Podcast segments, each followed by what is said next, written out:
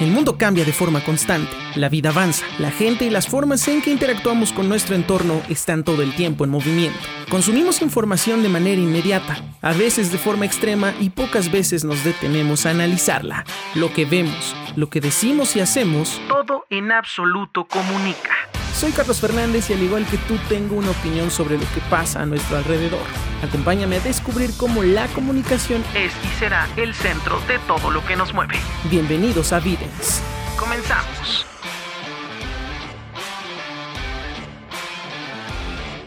Hola, ¿qué tal? Bienvenidos a Videns Podcast. Yo soy Carlos Fernández. Muchísimas gracias por estar acompañándome una semana más. Acabamos de pasar Semana Santa, una Semana Santa muy extraña, muy diferente, muy poco común a lo que estamos acostumbrados. Yo sé que muchas personas que me están escuchando seguramente hubieran deseado estar en algún puerto o en alguna playa de México, pasándola rico con algunas cervezas o algo así, pero esta ocasión no pudo ser así. Creo que nos tocó pasarla encerrados como hemos estado desde que comenzó esta pandemia y creo que hace servido un poco, bueno, por lo menos a mí sí me ha servido como para estar con mis papás, eh, hacer algunas cosas más caseras, eh, disfrutar un poco estar aquí en casa. Yo sé que han sido muchos días de estar encerrados, pero a veces se agradecen estas eh, fechas como para estar con, con, mis papás. Por ejemplo, mi papá llegó temprano esos días y vimos películas, jugamos uno y estuvimos tratando de matar el tiempo. Comimos bastante rico, mi mamá cocinó cosas bastante sabrosas que casi no hace en otro momento del año y creo que por lo menos en mi caso ha sido más llevadera esta situación gracias a, mis papás y que viene de repente mi sobrina a visitarnos y pues todo con, mucho cuidado de que respetemos las, pues lo que dice el gobierno y cómo nos tenemos que estar cuidando, tratando de no caer en la paranoia de la que muchos ya han sido objetos y entiendo que es muy complicado no pensar eh, fatídicamente con todo lo que sale día con día, pero pues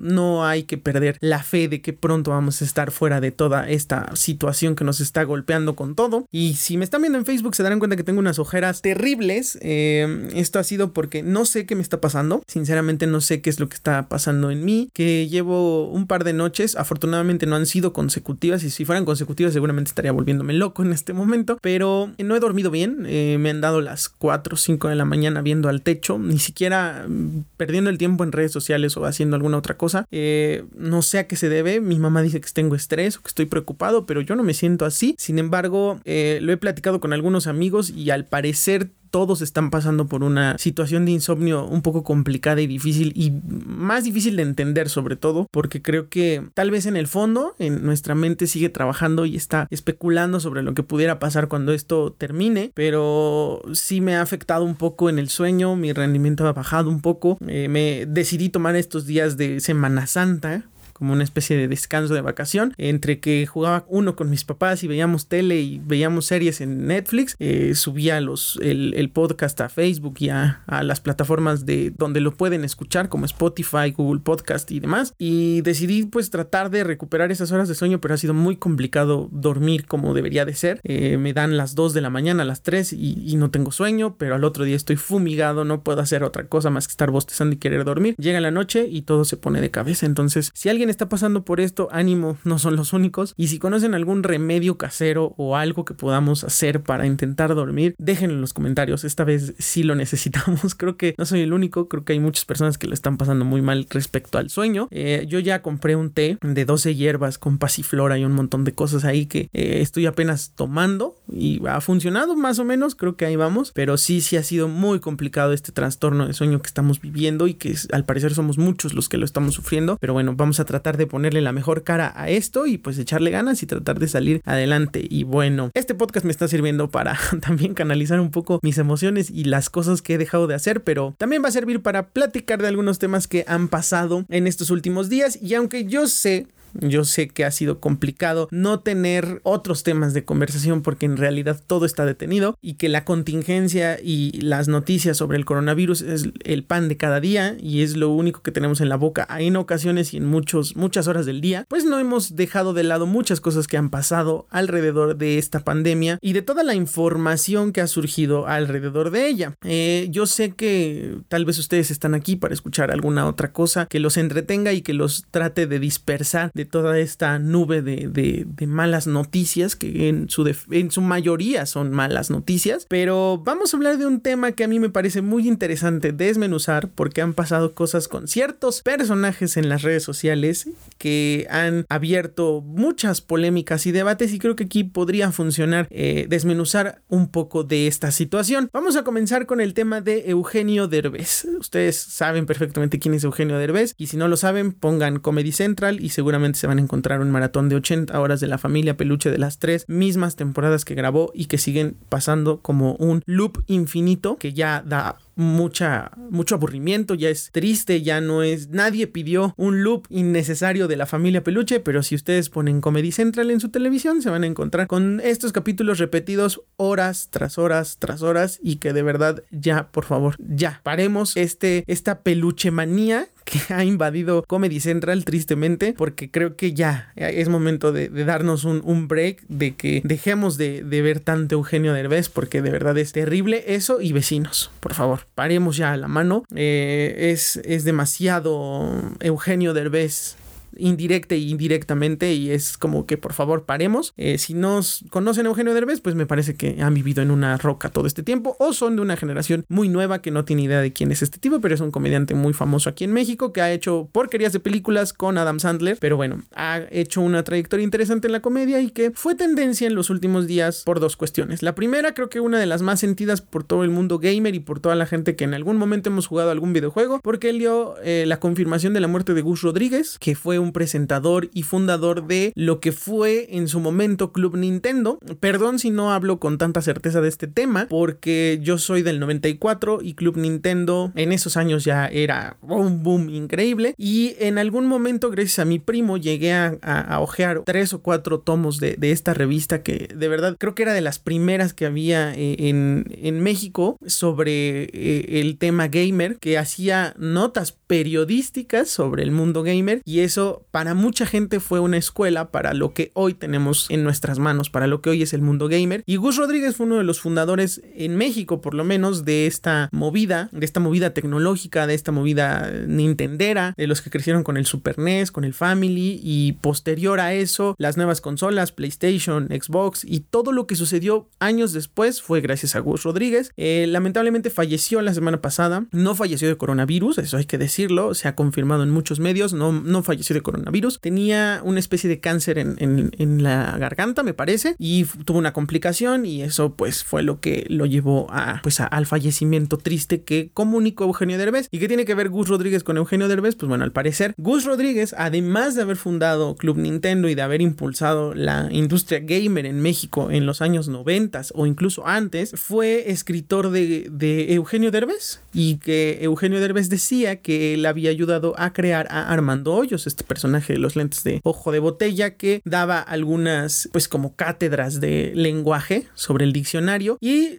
ahora me vengo enterando, sinceramente no tenía mucho conocimiento de la trayectoria de Gus Rodríguez, que él tenía un manejo del lenguaje muy interesante, que sabía significados de palabras que muy pocas personas sabían y que sabía conectarlas con ideas y que hacía guiones maravillosos. Y ahora tiene mucho sentido que Armando Hoyos haya tenido tantísimo éxito por su uso del léxico y de las eh, palabras que utilizaba a las que les daba significados y tiene mucho que ver gracias a la mano de Gus Rodríguez. Entonces, Eugenio Derbez fue parte de esta tendencia al confirmar el fallecimiento de Gus Rodríguez y que pues a mucha gente pues nos dejó como en shock. Digo, a mí no me afectó tanto porque no crecí tan de la mano de Gus Rodríguez, pero sí conocía su trabajo e incluso sus últimos proyectos que yo llegué ya a ver a estas alturas de mi vida fueron en el canal Beat Me, que también ya se ha convertido en un cóctel absurdo de, muy contenido muy extraño, pero llegué a ver a Gus Rodríguez ahí hablando de Super Nintendo y de algunos clásicos y que creo que fue un golpe muy duro para la gente eh, pues que es fan de los videojuegos o todos los que en algún momento hemos tocado algún control de videojuegos pues sentimos un poco este fallecimiento. Pero ojalá hubiera sido solamente por eso tendencia Eugenio Derbez. La vida a veces no funciona como nosotros quisiéramos y lamentablemente Eugenio Derbez fue víctima de las fake news. ¿Y a qué quiero llegar con esto? Y es donde vamos a entrar de lleno a este episodio del podcast. Resulta que hace unos días Eugenio Derbez subió un video a Twitter con una cara de preocupación absoluta, con unas ojeras parecidas a las mías, diciendo que un amigo suyo que trabaja en una clínica de Tijuana, en donde se está tratando el coronavirus, eh, le mandó un WhatsApp para decirle que eh, ellos estaban poniendo de su dinero los insumos o el equipo médico necesario para tratar esta pandemia. Entonces, Eugenio Derbez, preocupado por la situación y por lo que está ocurriendo en México y en otros estados del país, pues decidió hacer una especie cadena de favores para que la gente se diera cuenta de lo que estaba pasando en Tijuana y también un poco para criticar al gobierno porque no ha dado el apoyo suficiente a estas personas, al sector salud y eh, pues hizo un video como llamando un llamado a la gente para apoyar a estas personas y después de publicar este video resultó ser una cadena de WhatsApp que terminó siendo falsa e incluso la cuenta oficial del IMSS en Baja California le mandó vía Twitter y lo hizo público que dejara de mandar eh, noticias falsas porque eso no era cierto, que el equipo médico estaba en posesión de los doctores y que hasta el momento no había ningún reporte de que hubiera eh, algún desfalco en las nóminas de estos personajes por estar comprando mascarillas y otros productos que se supone que el gobierno está brindándole a los hospitales del país. Esto ocasionó que pues como es y como lo he dicho en otros episodios, Twitter es la red social más hostil que existe hoy por hoy y sus usuarios son todavía peores. Se le fueron encima a Eugenio Derbez convirtiéndolo en tendencia por varias horas, eh, atacándolo de haber compartido una noticia falsa, de querer ser tendencia, de querer tratar de que las cosas que suceden acerca del coronavirus se traten de él, de no verificar sus fuentes y bueno, lo despedazaron por horas. Posterior a eso, Eugenio Derbez salió a decir que se disculpaba porque había caído en una fake news, pero que tampoco iba a permitir que la gente lo insultara por haber eh, no haber revisado sus fuentes y por otras cuestiones ahí que se volvieron una bomba de tiempo que terminó haciendo que la gente se enganchara, algunos a favor, algunos en contra y demás. Esto que pasó nos deja muy en claro que es complicado en estos tiempos intentar ser parte de la tendencia a través de la ayuda. ¿Y a qué quiero llegar con esto? A que los actos de bondad se agradecen pero no siempre funcionan. Y para ser parte de una tendencia como la que estamos viviendo en este momento, pues se necesita más, pues más información, ser una persona con más responsabilidad de lo que está diciendo. En el caso de Eugenio Derbez, le pegó muchísimo y le afectó muchísimo porque el tipo tiene infinidad, cantidad, millones de seguidores. Por la trayectoria, por sus personajes, por lo que ha hecho en la comedia mexicana, por sus películas de Hollywood, buenas o malas, porque es un personaje ícono de México y podrá gustar y podrá no gustarnos, pero el tipo es importante aquí en este país. Y pues viene a afectar mucho más su imagen el hecho de que no haya verificado sus fuentes y que un acto de bondad para apoyar a quienes no pueden tener voz o a quienes no son escuchados terminó perjudicándolo muchísimo. Y esto tiene mucho que ver con la responsabilidad de informarnos, con saber qué creer y qué no creer de lo que vemos en redes sociales. Yo sé que esto de las cadenas para mucha gente debe de ser nuevo, pero para muchos otros, como yo, es algo tan fake y tan común como el ver una foto en Facebook. Las cadenas comenzaron, yo creo que incluso desde mucho antes que existiera Facebook. Fue, yo creo que eran las primeras cadenas que surgieron fueron en correos electrónicos, aquellos que te decían que si compartías esta cadena, tu icono de Messenger, para quienes utilizamos Messenger, Messenger, vaya, ya estamos viejos. Eh, si lo compartíamos a 50, 60 personas, nuestro icono de Messenger, que en ese momento era gris, se iba a convertir en azul y entonces ya no nos iban a cobrar el servicio para poder chatear con nuestros amigos de la primaria o secundaria. Servicios gratuitos desde un inicio explicado cuando tú instalabas el programa en tu computadora, te iban a empezar a cobrar porque el dueño de Microsoft, Bill Gates, ya no podía solventar los gastos que conllevaba que tú chatearas y mandaras zumbidos vía Messenger. Entonces, este tipo de cadenas tan estúpidas como eso o como cuando empezó el internet que sale y que todavía existe el letrerito de eres el visitante 9.999.999. Da clic y llévate un millón de dólares de regalo. Así de absurdas y así de, de, de claramente falsas son las cadenas y los letreritos de publicidad que existen en los portales de internet, como lo son estas cadenas de WhatsApp. No sé si a ustedes les ha pasado o ustedes hayan ya aplicado el famoso regaño a nuestros padres o a nuestros mayores que te mandan también la cadena de que manda esta cadena a 30 usuarios de WhatsApp para que tu icono cambie de color rojo a color azul y que ya no te cobren un mes de inscripción en WhatsApp. Muchas veces, muchas cadenas de ese tipo han llegado a mi teléfono y he tenido que bloquear y silenciar y eliminar números porque pues son información que no debería de estar al alcance de nadie. Son terribles. Es, es una desinformación muy grande y que si llega a una persona susceptible a esa información, va a decir, no, por Dios, no, me van a cobrar WhatsApp, voy a reenviarlo. O sea, suena un poco estúpido pensar que hay mucha gente que lo cree, pero es que sinceramente hay muchísima gente que cree este tipo de información. Y es terrible porque puede parecer absurdo, pero la gente que cree este tipo de información la esparce de manera incontrolada, al igual que el coronavirus. O sea, eh, las fake news y el coronavirus comparten características. Se pueden transmitir así y se puede multiplicar mucho más rápido una, una mala información como un contagio de coronavirus. Veámoslo así.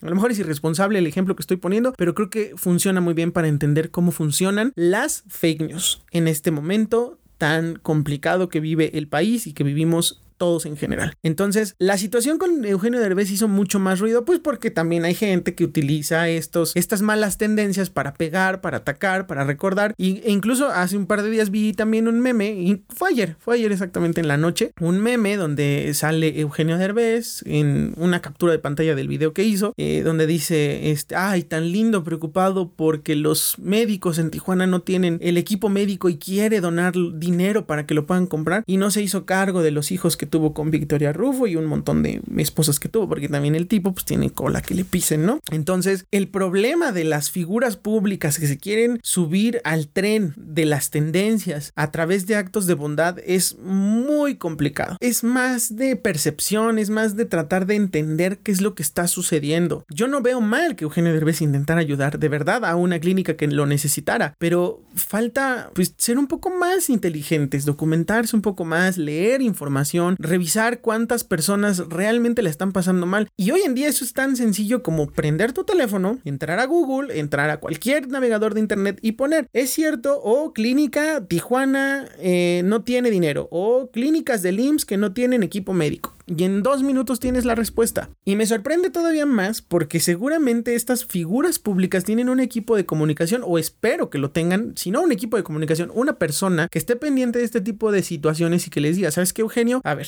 vamos a revisar la veracidad de este mensaje, vamos a checar si es posible o no. Y eso no necesita estar ahí en su casa con él, lo puedes hacer mediante un WhatsApp o una llamada, oye, ¿sabes qué? Me llegó este mensaje, ¿qué podemos hacer? ¿Me entienden? Es mucho más sencillo para este tipo de personas, pero aquí nos damos cuenta que hasta las figuras públicas han minimizado la importancia de tener un asesor de comunicación, una persona que esté al pendiente de este tipo de situaciones y que los ayude a canalizar lo que ellos quieren hacer, pero con una veracidad de información. Y esto tiene que ver mucho con un tema que a mí me ha venido pues moviendo las, las que es la responsabilidad de ser tendencia. No nada más se trata de subirte al tren del mame por un reto, por un challenge de TikTok, a subirte al tren de la bondad y de la ayuda como lo intentó hacer Eugenio Derbez. Todo acto que tú cometas tanto en la vida real como en la vida digital, tiene sus consecuencias y tiene que ser asumido con responsabilidad. Y seguramente si alguien que me está escuchando y no está de acuerdo conmigo con lo que estoy diciendo me va a decir, ay, tú también estás haciendo un acto irresponsable por estar hablando de algo que no conoces. Y probablemente sí. Y probablemente mi opinión sea una más. Y probablemente yo no tenga ni siquiera la razón ni la verdad absoluta de nada. Pero sí es muy importante tener responsabilidad cuando estás al frente de un micrófono o de una cámara. Yo no soy figura pública. Sin embargo, entiendo que si yo me paro y si me siento enfrente de esta cámara a decirles cuánta estupidez yo crea, sea cierta o no, a lo mejor no provoco la tercera guerra mundial, pero puedo dañar a más personas que me están escuchando. Si yo quiero ser una voz que le da peso a sus argumentos, pues por lo menos lo mínimo que yo debo de hacer es haber leído algo sobre lo que les voy a hablar. Y esa responsabilidad ante el micrófono y ante las cámaras es algo que hoy por hoy a mucha gente le vale 3 kilos de madre, siendo honestos. Porque nos ponemos en el mood de, ah, yo tengo mi camarita, yo tengo mi micrófono, medio investigo, medio googleo el tema y ya tengo una, un blog que puedo hacer para expresar mi disgusto por el color rojo. Y no es tan sencillo. Yo creo que es muy importante concentrarse en la información, revisar 15, 30, 40 sitios diferentes y si los 15 o 40 sitios comparten el mismo punto de vista, entonces quiere decir que hay algo verás ahí y de eso tenemos que agarrarnos. Pero un poco la tecnología nos ha vuelto demasiado huevones para investigar, para encontrar la realidad de las cosas. La inmediatez nos obliga a querer ser parte de la tendencia así, sin importarnos nada, sin importarnos a quién podemos joder con nuestras opiniones. Y es muy triste porque el hecho de que la tecnología sea tan inmediata hoy por hoy nos debería de dar la oportunidad de poder pues argumentar con más criterio, ser más críticos, tener más eh, estructura en nuestros argumentos, que era un poco de lo que les platicaba en el primer podcast, en el primer capítulo de Bad Bunny y, y yo perreo sola. Tiene que ver con, con ser coherentes con lo que vamos a decir y no subirnos a un tren para decir, ay, Bad Bunny me representa porque se vistió de mujer y perreó. Pues no, güey, hay más, hay más, hay, hay que ser más críticos, incluso con nuestros propios ídolos. Es un poco de lo que les hablé en el primer podcast. Y aquí es, es lo mismo, es ser responsable de lo que vas a decir, porque yo a lo mejor tengo una audiencia de 10 personas que escuchan este podcast, pero por lo menos que esas 10 personas se lleven una información más o menos estudiada, más o menos digerible, para que ellos puedan expresarlo con quienes quieran. Que cuando escuchen, ay, ¿sí supiste que el pinche Eugenio Derbez todo pendejo se puso a decir, ah, ok, sí, sí lo escuché, pero mira, pasó esto y esto y esto, y yo creo que está mal por esto, por esto y por esto más. No se trata de solamente satanizar a Eugenio Derbez porque es Eugenio Derbez, porque así no funcionaríamos nunca, pero sí tiene mucho que ver con la responsabilidad de lo que se dice. Y aquí Eugenio Derbez fue muy irresponsable porque no verificó las fuentes, no verificó la información y se dejó llevar por una cadena como nuestras mm, abuelitas o nuestras tías o nuestras mamás seguramente en algún momento se comieron la idea de que WhatsApp iba a ser de cobro o que Facebook iba a cambiar su icono a color rojo y les iba a cobrar 30 dólares al mes si no, si no mandaban un piolín a 80 personas. Entonces, pueden parecer fenómenos estúpidos, absurdos y ridículos, pero no saben lo que daña a las personas que tienen así de, de criterio creer este tipo de cosas. Por eso hay gente que hoy por hoy se atreve a dar opiniones y teorías de lo que sucede en el mundo sin tener un ápice de responsabilidad de lo que está diciendo. Si la gente fuera más crítica, si la gente se documentara, leyera un poquito, investigara tantito, no estarían incendiando hospitales en Monterrey para matar a la gente que tiene coronavirus. No estarían atacando a las enfermeras, a los doctores, a los camilleros que trabajan día y noche en un hospital para que la pandemia sea controlada. No tratarían como apestados a la gente que trabaja en el sector salud cuando se sube al camión, porque eso está pasando allá afuera y eso tiene que ver con una ignorancia y una mala información. En España están haciendo campañas de agradecimiento. El mismo Instagram, muchachos, entren a sus historias de Instagram y vean el sticker. Es tiempo de agradecer, de agradecer a la gente que está en los hospitales arriesgando su vida en contacto con esta enfermedad que, si bien no es tan mortífera, es un peligro y que está luchando por controlar esa enfermedad, que no es culpa ni tuya ni mía, pero que nos tocó sufrirla y ni pedo. Así es esto. Pero si la gente se dignara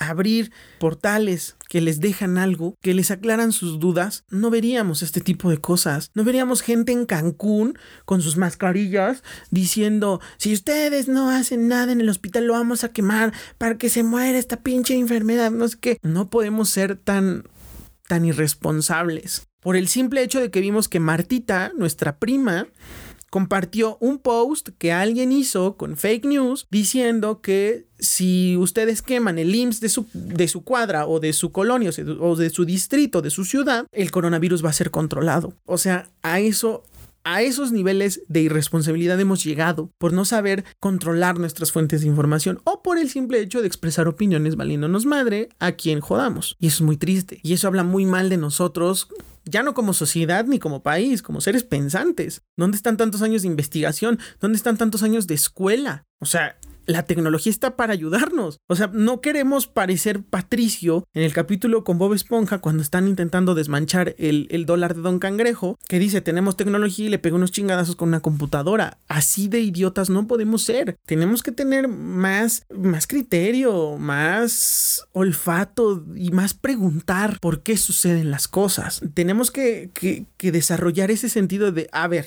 a ver, tú me estás diciendo que si yo me quedo en mi casa 15 días, ¿puedo evitar una pandemia? Sí, es lo que te estoy diciendo. Ok, ¿por qué? Hemos dejado de usar el por qué en muchas cosas. Esto, e, esta situación me recuerda un poco a un libro que leí antes de que empezara la pandemia, eh, Fahrenheit 451, de Ray Bradbury, que propone eh, una sociedad que, no, que, tiene prohibido leer y en donde los bomberos, en lugar de apagar incendios, los propagan y lo que buscan es quemar libros. Y no voy a ahondar tanto en, el, en este libro porque estoy planeando hacer un episodio sobre las distopías que hoy podemos comparar con nuestra realidad en esta pandemia, pero me recuerda mucho a un personaje de este libro que es una niña, que si no me recuerdo se llama Clarice, que habla con el protagonista de esta historia, Guy Montag, y Guy Montag se da cuenta que esta niña es muy rara, es muy diferente, disfruta las cosas de la vida de una forma diferente, disfruta el olor del pasto, disfruta el olor de las flores, disfruta las gotas de lluvia y disfruta las cosas simples de la vida. Y Guy Montag, platicando con ella, se da cuenta que esta niña pregunta, pregunta cosas y quiere saber cosas y pregunta hasta lo más mínimo. Y eso es, un, es parte del argumento principal de la historia, en donde una sociedad que no se pregunta lo que ve, que no es crítica con lo que consume o con lo que le dicen los demás, está destinada a ser repetidora de malas decisiones, sin avance, sin evolución, sin nada. Entonces hay que tratar de evitar ser unas máquinas de repetición de mala información. Y si pueden leer eh, Fahrenheit 451, de verdad es un libro maravilloso, es un libro con un final muy filosófico que si a ustedes les gusta lo van a pasar maravilloso leyendo ese libro y que nos pone en una en un futuro que muchos dicen, "Nah, güey, para que pase eso tendrían que suceder muchas cosas, aguas, para allá vamos." Una sociedad que no se pregunta o que no o que no, no genera esta pues este proceso de decir, a ver, eh, eh, Hugo López Gatel me está diciendo que si yo uso la mascarilla y si tengo una sana distancia de metro y medio con la persona que está alrededor mío, puede evitar el contagio. ¿Por qué metro y medio y por qué no dos? A lo mejor es estúpido, pero eso genera esa, esa semillita de querer investigar y conocer y saber y saber y saber y saber y saber. No les digo que, antes de, dormirse se avienten una enciclopedia de medicina, pero por lo menos lean el tratamiento del coronavirus. Yo en algún momento lo hice, eh, tenía un poco de temor. Dije, ¿qué pasaría si a mí me llega a dar esta enfermedad, ¿cómo diablos lo voy a saber y cómo, cómo lo contrarresto cómo ataco, con, con qué medicamentos puedo curarme? Me metí a internet, afortunadamente Google ha hecho un trabajo maravilloso, tiene pestañitas donde dice tratamientos, síntomas, lo más nuevo, lo último en el coronavirus y ese es un buen uso de las tecnologías. Ahí entendí cuál era el tratamiento, ahí vi cuáles eran los síntomas, estuve pues, checando que yo no tuviera ninguno y ahí fue cuando salí de algunas dudas. Y no me tardé ni 10 minutos, le puse nada más coronavirus 2019 tratamiento.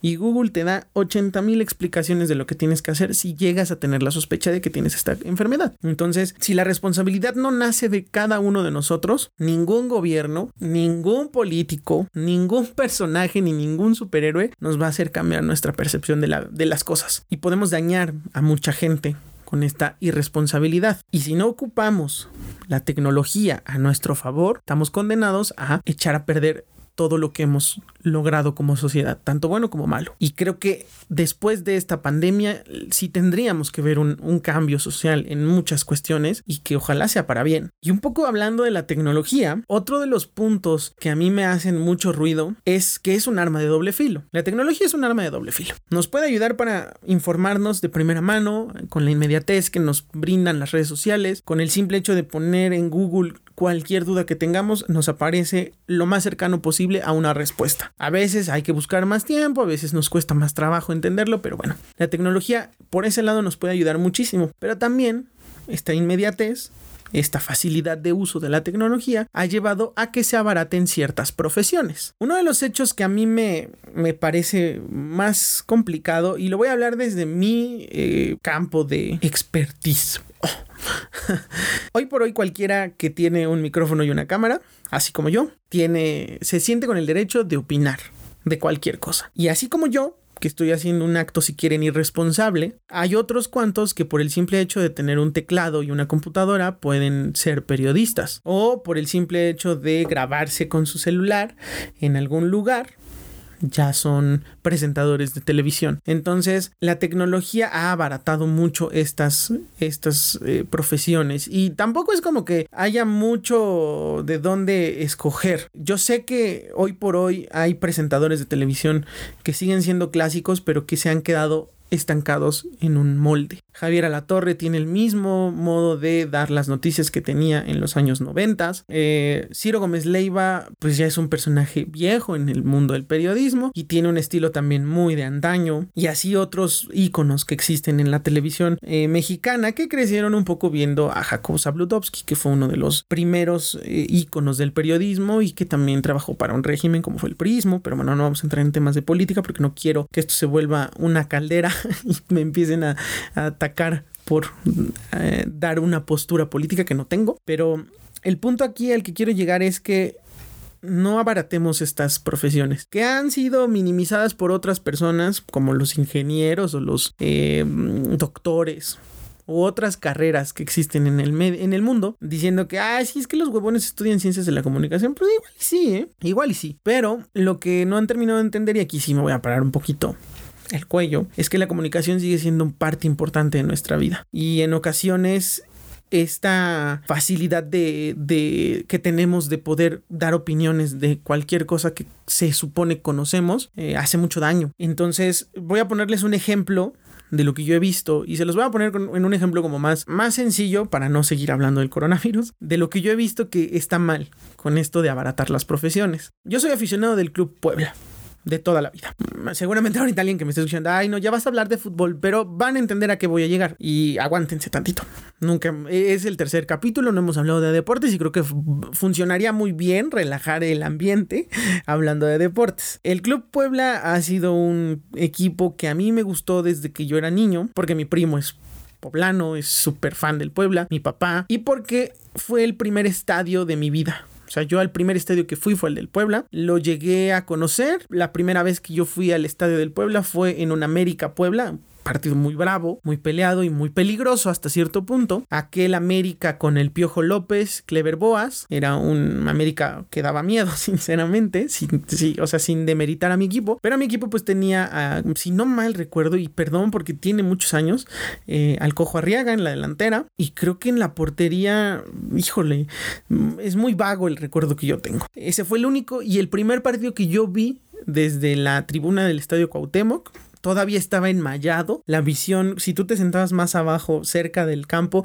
no veías nada porque la malla no te dejaba ver bien. Esa fue la primera vez que yo fui a un partido del Puebla. Y si no mal recuerdo, ese Puebla América quedó 1-1. El Puebla ganó, eh, anotó el, el empate casi en los últimos minutos y fue como la euforia. Y después, muchos años después, mi papá me llevó a, mí y a mi mamá a ver el Pachuca Puebla, aquel Pachuca Puebla quedó 5-0 a favor del Puebla, eh, dirigidos por el Chelis, eh, con goles de Javier Cámpora, el ruso Samogilny, y que me acuerdo que el primer gol que cayó del Puebla lo, lo vi, ni siquiera lo vi, lo escuché en la fila para entrar, porque el estadio estaba abarrotado, estaba hasta la madre de lleno, y fue la primera vez que yo vi el estadio Cuauhtémoc lleno, y, y que yo realmente sentí mucha emoción por estar en un partido de fútbol. Y fue cuando yo realmente sentí cariño por este equipo. Con los años pues te vas encontrando que el equipo ha sido maltratado, ha sido dirigido con las patas, que la directiva pues no hace nada por mejorar las condiciones del Puebla y que pues sigue siendo un equipo que todos los años sufre el no descenso. Y en esta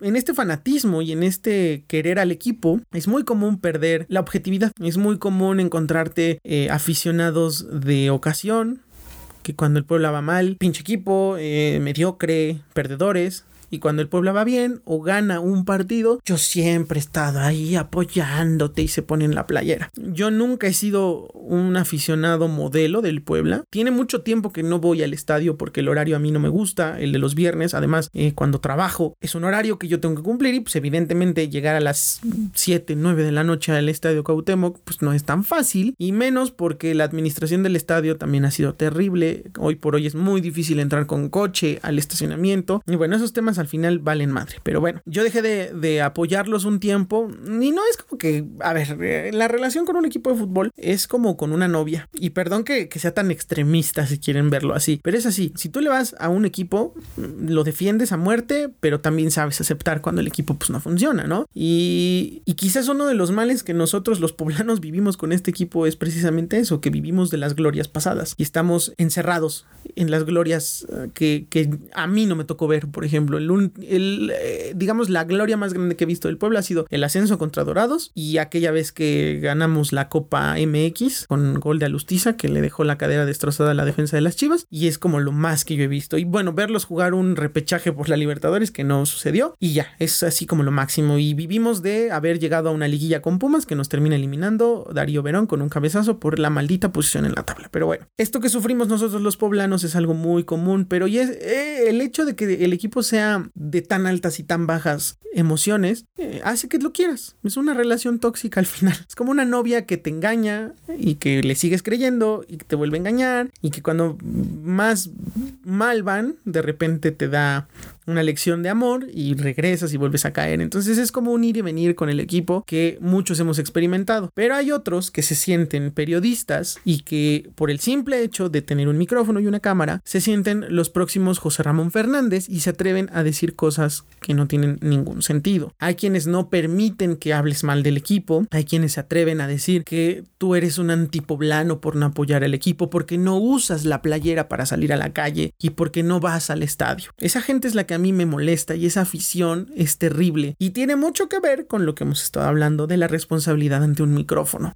Muchos de estos personajes se acercaron a la directiva que hoy maneja el equipo y pues hablan bien del equipo, pues a lo mejor porque sí son medio aficionados, pero la mayoría de ellos habla bien del equipo porque sacan tajada de ahí porque les regalan entradas, porque les regalan boletos, porque les regalan playeras. Y creo que cuando tú pones tus intereses antes que tu responsabilidad de lo que estás diciendo, claramente la estás cagando. Esa responsabilidad que tú tienes de decir el equipo juega mal, no tiene idea, no tiene pies ni cabezas y el técnico se tendría que largar el próximo fin de semana, no puede ser menor que, hey muchachos, si me siguen en mi Instagram, les regalo 10 boletos para ir a ver al Puebla. Esa responsabilidad y esa, eh, ese compromiso con lo que tú quieres decir de tu equipo tiene que ser menor a tu ideología de lo que tú ves del Puebla. Y aplica para muchas otras cuestiones de tu vida. Si tú sientes que algo está mal, que lo tienes que decir porque es tu responsabilidad, porque sientes que te toca decirlo a ti, lo tienes que hacer. Y no puedes vender esa ética, si así lo quieren llamar, por una entrada al estadio,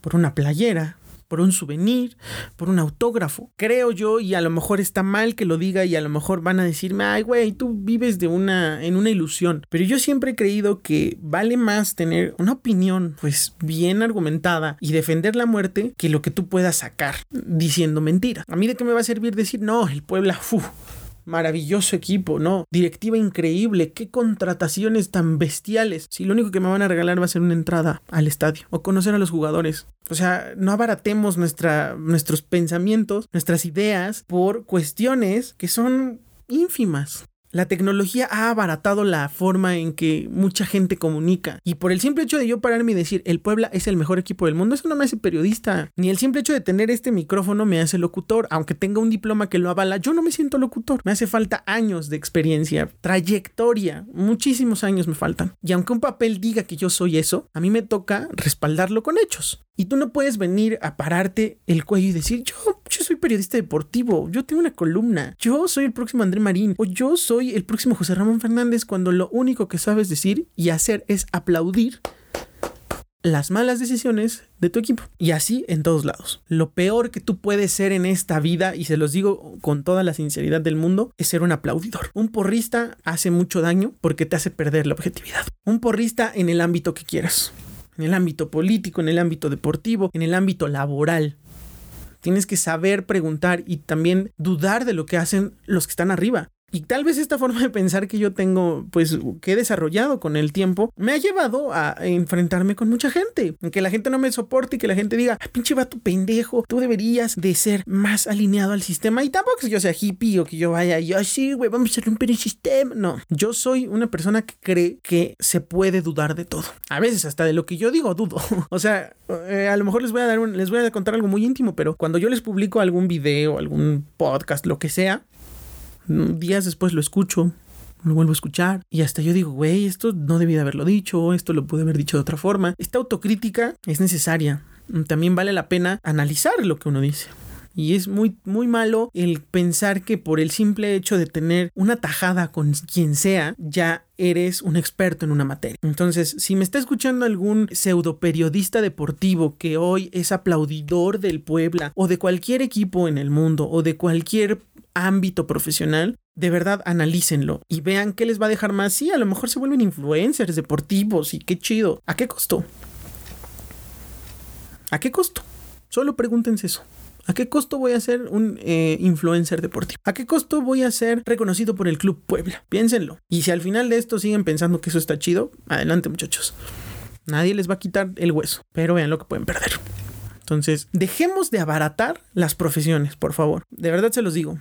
No hagamos de las carreras universitarias un kit mi alegría. Se me acaba de ocurrir ese ejemplo y creo que funciona muy bien. No abaratemos las carreras ni las convirtamos en un kit mi alegría. Como ya hay un kit mi primer laboratorio científico mi alegría. Al rato también va a haber mi primer kit de youtuber mi alegría. Mi primer kit de periodista deportivo mi alegría. O sea, no mamen. De eso, de eso, eso no necesitamos.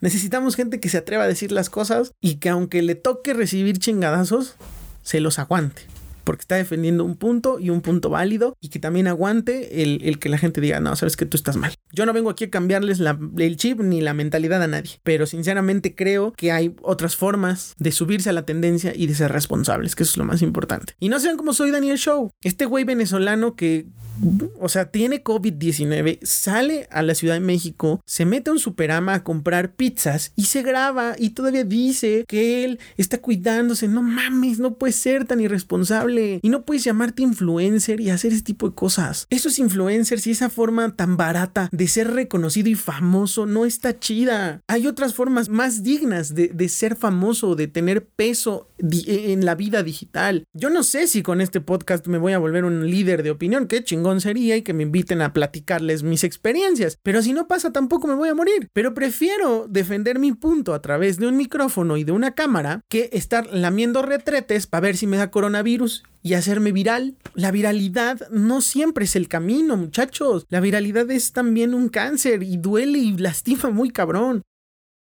Y es abarata mucho lo que tú puedas o no hacer, abarata el talento. Porque muchos youtubers en el mundo están con el video reacciono a los goles de la I-Liga del Club América. Si quiero ver a un güey reaccionando a lo que vi en la tele, pues me autograbo yo y me veo yo y me cago de risa de mis reacciones. ¿Por qué se han vuelto tan famosas esas cosas? O el o los challenge, el 50 cosas de mi challenge.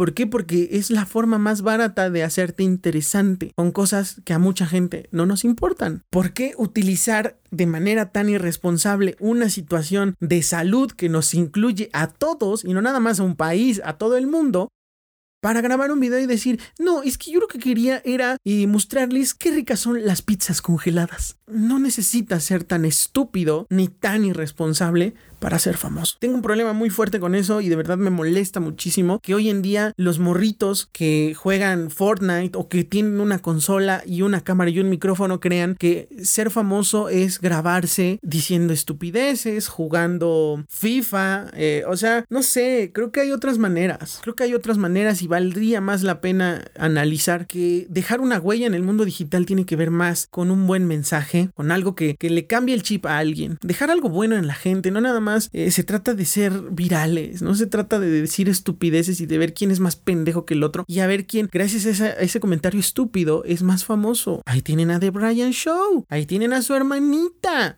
Ejemplos hay un chingo de fama mal entendida y de fama gratis. Y seguramente hay gente mucho más interesante dentro de YouTube que no tiene esos reflectores porque no se mete en esas polémicas virales estúpidas. Soy Daniel Show tuvo que salir a las calles de la Ciudad de México con COVID-19 para que hoy tenga hasta una demanda de la delegación Benito Juárez y que lo pueden meter tres años a la cárcel por haber hecho esa estupidez que hizo por el simple hecho de decir es que me dio hueva cocinar y les quiero enseñar qué tan ricas son las pizzas congeladas, cabrón, la fama no. Y todo por ser tendencia. ¿Cuál es el punto? ¿Qué vale más? Pregúntenselo. ¿Qué vale más? ¿Ser tendencia de una estupidez o no ser tendencia y mantener la dignidad? Ya me puse muy moralista y perdón, pero de verdad que este tema sí me traía como mucho, mucha bronca en la cabeza porque me parece muy estúpido que queramos, que, que entendamos la fama como, ah, no mames, ese güey fue el que chupó el retrete de Liverpool y que vivas estigmatizado toda tu vida con eso. Acuérdense que The Brian Show fornicó una bandera de Alemania en el Mundial de Rusia y que el vato se grabó en el funeral de su papá. Ahora aquí vamos, este, vamos a enterrar a mi papá. Sigan mis historias para ver las novedades. Por favor. No. Eso no está chido. Y perdón, yo sé que me estoy escuchando anticuado, pero me vale madre. Yo no comparto ese concepto de fama y perdón, yo no. Yo no y, sinceramente está, está cabrón pensar así. Yo el único consejo que les doy ya para ir cerrando el tema es que informarse y saber documentarse es bien fácil y es gratis. Y todo está aquí. Si no tienen una computadora cerca, tienen esto que les puede dar las armas para saber de, de cualquier tema. Y hay mucha gente importante con las credenciales suficientes para darles la información necesaria de cualquier, cualquiera que sea el tema que ustedes están investigando. Háganlo. Háganlo por ustedes, ya no por el de al lado. Háganlo por ustedes por tener la información veraz de ustedes del tema que les acongoja y poder compartirla con sus papás, con sus hermanos, con sus primos, con sus amigos, con su novia. ¿Sabes qué, mi amor? Mira, leí esto, tienes fiebre, tienes calentura, puede ser que tengas esto. Cuídate y mira, podrías tomarte aquello o tal. Debemos de ser más responsables con eso y entender que si nosotros queremos subirnos a la tendencia y convertirnos en figuras públicas, no nada más se trata de ser famoso y firmar autógrafos y tomarte fotos y hacer giveaways en Instagram. Hay son mundos diferentes ser un influencer que vive de lo que le regalan sus marcas a una figura pública con una opinión válida de cualquier tema, que tiene mucha expertise en lo que sabe y en lo que dice, y son mundos opuestos y son mundos increíblemente diferentes. Depende de cada uno de nosotros a qué mundo queremos llegar. Les recomiendo que sigan en Twitter a What Fake. Es una cuenta que eh, se encarga de desenmascarar influencers que pues simplemente roban que simplemente eh, pues engañan a la gente con giveaways falsos y les cobran un dineral y les ven la cara de estúpidos. Eh, es una cuenta que, que, encontré un día por una polémica, ya no recuerdo de qué, que me parece muy interesante y tienen una labor pues bastante fuerte y que les ha ocasionado que les veten la cuenta chingos de veces, pero creo que es gente que está haciendo algo importante. Está tratando de desenmascarar gente que se volvió famosa de la manera más estúpida y que hoy utiliza cosas muy banales y muy imbéciles para sacar dinero de la gente. Síganla, What the Fake. Si quieren, se los dejo en alguna de las publicaciones que hagamos. Y chéquenla y vean cómo el ser influencer también de manera irresponsable afecta mucho a esta sociedad. Y hasta aquí el capítulo 3 de este podcast. Eh, perdón si sintieron que en algún momento me exalté o me puse medio bestia o me apasioné demasiado, pero es que estos temas de que tienen que ver con un poco con lo que yo estudié y con lo que veo día a día, sí me parece que se tienen que abordar con esta pasión y perdón, yo sé que a lo mejor ustedes venían a pasársela chido, a, tratar de, olvidarse un poco de lo que pasa, pero es muy importante ser responsables con nuestros actos. Yo sé que a lo mejor en la calle, eh, pues es una cosa y en la vida digital es otra. Pero sí hay que tener responsabilidad con lo que hacemos, con lo que decimos, con lo que publicamos. Eh, fui parte de un bloqueo hace unas dos o tres semanas de siete días por haber puesto un comentario imbécil a uno de mis primos. Y ahí me di cuenta y ahí terminé de entender que si tú quieres mantener una imagen, ya no ni siquiera yo como figura pública, porque yo no me siento figura pública de nada, yo solamente hago videos y hago este podcast porque me gusta. Y lo que pase después de esto, pues chingón y si no pasa nada tampoco, pues no pasa nada. Pero ahí entendí que, hay que mantener coherencia y hay que cuidar mucho lo que se dice dentro y fuera del mundo digital. Y que como la gente te, te, te, empieza a señalar como, lo, como algo que no eres, bye, estás fuera. Entonces hay que tener mucho cuidado con eso, hay que tener mucho cuidado con la gente que nos rodea y la información que anda alrededor de nosotros. Seamos más inteligentes, seamos más eh, críticos. Que fue lo que yo les dije en el primer capítulo. Hay que ser críticos de lo que consumimos. Y si nos encontramos con una fake news, analizarla completamente y darnos cuenta que ah, incluso hasta en la redacción es estúpido. Y si quieren aprender a, descubrir algunas fake news, pues a lo mejor el de forma les puede ayudar para entender cómo se redacta una fake news y cómo el e incluso el vender una mentira también te puede hacer creer que es verdad. Hay que tener mucho cuidado, muchachos. Hay que tener mucho, mucha cautela con lo que consumimos, con lo que vemos y con lo que oímos alrededor de la pandemia, de las cosas que nos gustan y de todo lo que sucede en nuestra vida diaria. Ya no lo hagan por, por, los ah, por quien los rodea, háganlo por ustedes. Siempre estar informado los tiene un paso adelante y eso se agradece y eso les va a dejar muchas buenas experiencias. Así que si ustedes están emprendiendo algún espacio como esto en el que quieren ofrecer alguna opinión o argumentos, pues documentense, háganlo con responsabilidad porque ustedes no saben hasta dónde va a llegar su mensaje y quién lo puede escuchar y, y que pueda traer tanto bueno o malo. Entonces cuídense mucho y sean responsables. No crean todo lo que ven en internet.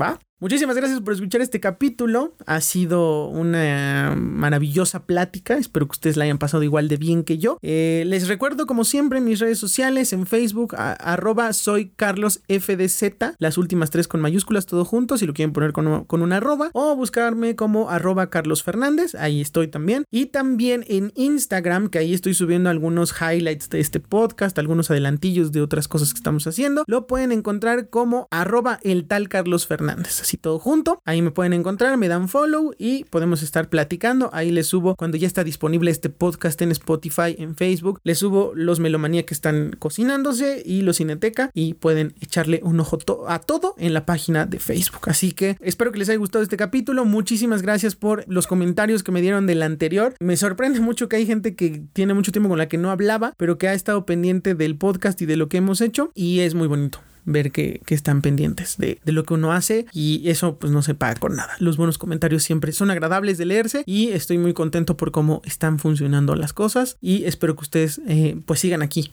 por varias semanas más hasta que pues esto llegue a terminar. Si algún día termina, qué tal, a lo mejor nunca termina y llegamos a 1500 capítulos, no lo sé. Es muy pronto para hablar de eso, pero muchísimas, muchísimas gracias de verdad por este recibimiento y por este apoyo que le están dando al podcast. Yo me despido, soy Carlos Fernández, esto fue Videns Podcast, nos escuchamos la próxima semana, cuídense mucho, ánimo y sean felices, sean responsables, comuníquense con responsabilidad y no caigan en fake news. Cuídense. Nos escuchamos la próxima semana. Bye.